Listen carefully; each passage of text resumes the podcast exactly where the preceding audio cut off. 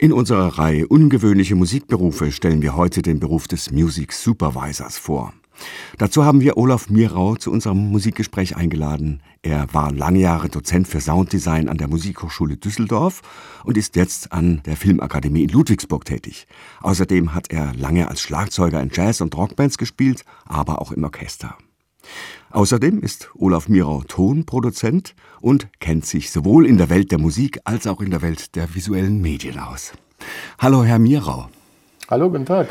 Ja, Herr Mirau, was macht denn ein Music Supervisor? Was sind Ihre Aufgaben?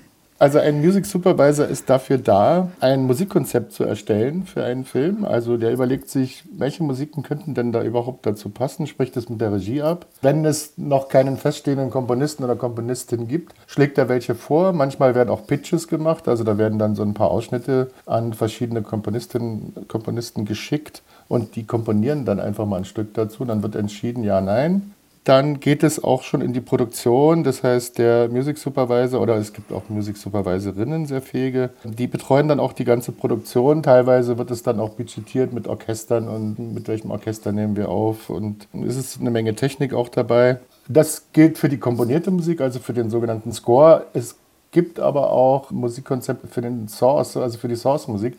Alles, was in einem Film passiert, was aus irgendwelchen Lautsprechern kommt, ist natürlich auch kein Zufall. Das muss man auch planen und das hängt auch mit den Rechten zusammen. Dafür ist der Music Supervisor oder die Music Supervisorin zuständig im Großen und Ganzen. Mhm.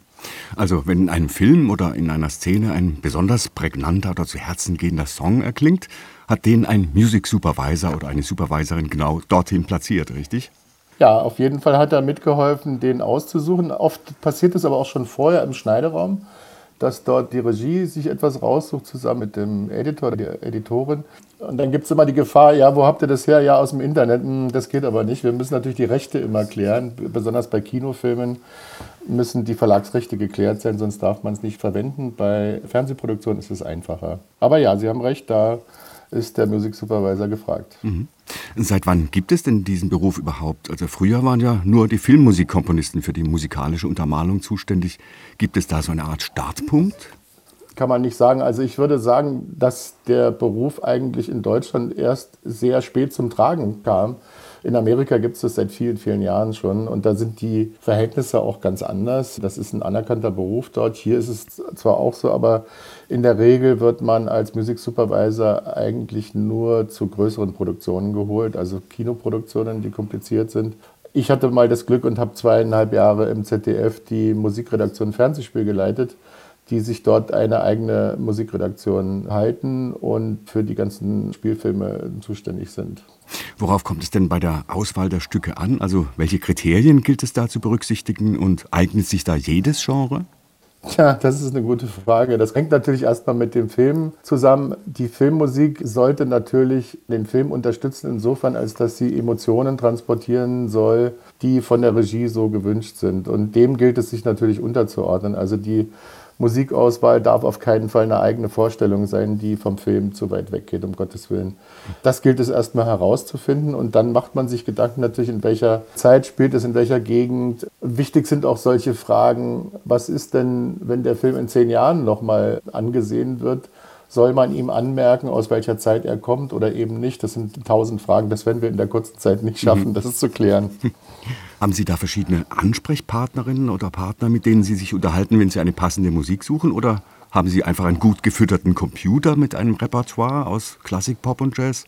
Oder schlicht selbst eine große Repertoirekenntnis? Von allem etwas. von, von allem etwas. Okay. Und natürlich gehe ich dann auch mal, wenn es speziell wird, spricht man Kollegen an oder Künstler. Wir kennen natürlich alle wahnsinnig viele Künstler die werden angesprochen und gefragt. Äh, ach, da gibt es äh, tausende Quellen. Also, und es wird einem ständig was zugetragen und man muss die Ohren halt auch immer schön offen halten und gucken, was passiert denn hier eigentlich so. Ich höre ganz viele Musiksendungen, auch besonders die, die nachts laufen, weil dann doch immer sehr ungewöhnliche Musik dann kommt. Es sollte ja auch unverwechselbar sein an so einem Film. Es sollte nicht so eine Allerweltsmusik sein. Mhm. Herr Mirau, Sie haben es gesagt, es ist kompliziert und manchmal auch kostspielig, einen ganz bestimmten Song, vielleicht einen aktuellen Chart-Hit für eine Serie oder einen Film zu bekommen. Aber ja. ist es nicht umgekehrt auch so, dass die Künstlerinnen und Künstler das ganz gern mögen? Also fühlen die sich da auch ein wenig gebauchpinselt, wenn ein Song von ihnen in einer Serie oder einem Film auftaucht? Ja, das ist besonders bei, ich sag mal, jungen Acts so, die gerne bekannt werden wollen. Da hilft es natürlich auch, dass die hm, CDs oder, oder Streams sich einfach gut verkaufen. Das Problem ist, dass es meistens Sachen gesucht werden, die es schon auf dem Markt gibt. Und die sind dann natürlich teuer.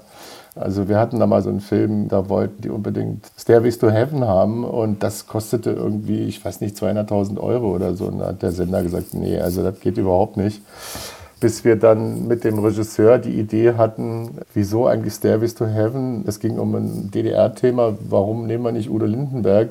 Stell dir vor, du bist in Ostberlin und da triffst du ein ganz tolles Mädchen. Und tatsächlich haben wir es dann auch gemacht und Udo war so freundlich, das auch uns für einen vernünftigen Preis zur Verfügung zu stellen. Mhm. Ganz toll. Herr Mirau, welche Tipps haben Sie denn für Nachwuchs-Music-Supervisor? Gibt es da eine geregelte Berufsausbildung mit Diplom und allem? Nicht in diesem Land. Also es gibt Ausbildungswege an verschiedenen Schulen, die zumindest sich dafür eignen würden, das vorzubereiten. Meines Wissens nach gibt es keine Ausbildung als Musiksupervisorin oder mhm. Musiksupervisor in diesem Land. Nein, man sollte natürlich irgendwie Musiker, Musikerin sein. Man sollte sich gut auskennen mit dem Repertoire. Und eigentlich wächst man in so eine Aufgabe rein mit der Zeit. Ähm, gibt es noch andere besondere Fähigkeiten, die man als zukünftiger Music Supervisor mitbringen sollte? Also muss man Musik besonders hören können? Man muss sich der emotionalen Wirkung bewusst sein. Sie werden schnell an Interessenskonflikte stoßen. Es gibt zum Beispiel einige Regisseure und Regisseurinnen, die haben regelrecht Angst vor Musik, weil sie fürchten, dass die schauspielerischen Qualitäten ihrer Darstellerinnen und Darsteller sozusagen beeinträchtigt werden durch die Wirkung von Musik, weil man kann sich vor der Wirkung von Musik nicht verstecken. Die wirkt immer subkutan und wirkt immer sofort emotional. Und da gibt es manchmal heftige Diskussionen, ähm, auch wie die emotionale Wirkung ist. Dann gibt es wieder andere Problematiken, dass Musik in Deutschland oft, oft sehr korrektiv eingesetzt wird. Also einfach um Stimmungen zu verändern. Zum Beispiel, Sie haben eine Szene, die ist jetzt irgendwie traurig und dann sagt irgendjemand, der das zu entscheiden hat, nee, nee, das ist zu traurig, das müssen wir, das müssen wir irgendwie anders machen, da muss eine lustige Musik her. Und dann wird mit der Musik sozusagen korrigiert.